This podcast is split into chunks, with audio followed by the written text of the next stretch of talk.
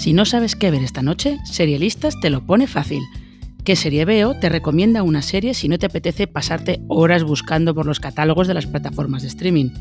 Y lo hacemos en menos de 5 minutos.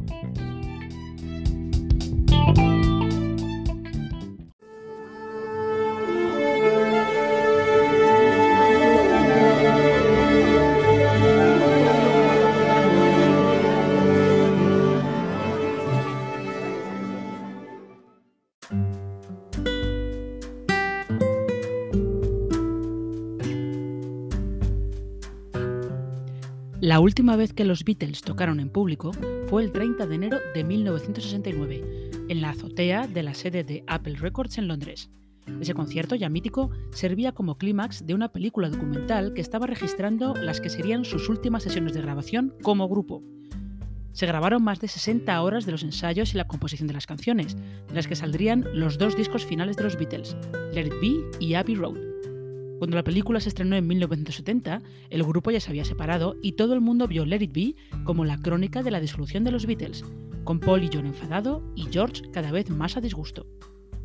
Ahora, Peter Jackson ha tomado aquellas 60 horas de metraje más las casi 100 horas de audio grabadas entonces y ha montado una docuserie de tres episodios que va a emitirse en Disney Plus en tres días consecutivos a partir de hoy.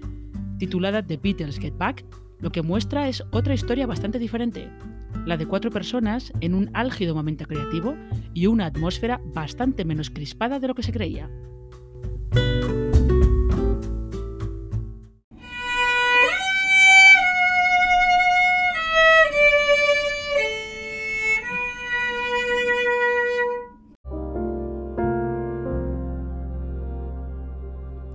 Esta no es la primera vez que Jackson dirige un documental.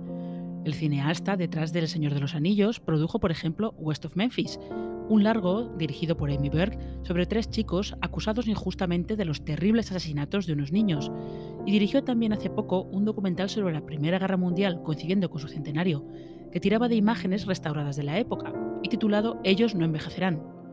La tecnología usada en aquel proyecto se ha aplicado también a la restauración de las grabaciones originales del Let It recuperando sus colores y texturas.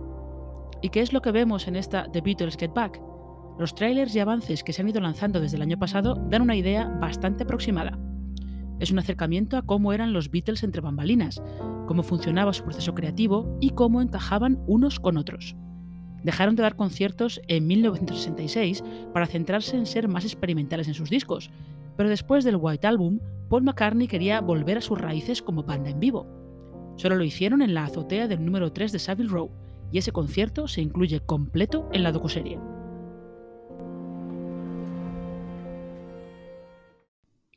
Los fans de la música y no solo de los Beatles van a disfrutar con esta docuserie.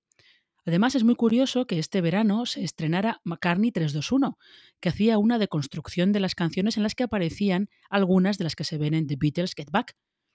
Como decimos, era un aperitivo más que curioso para esta zambullida en lo que hacía a los Beatles tan especiales.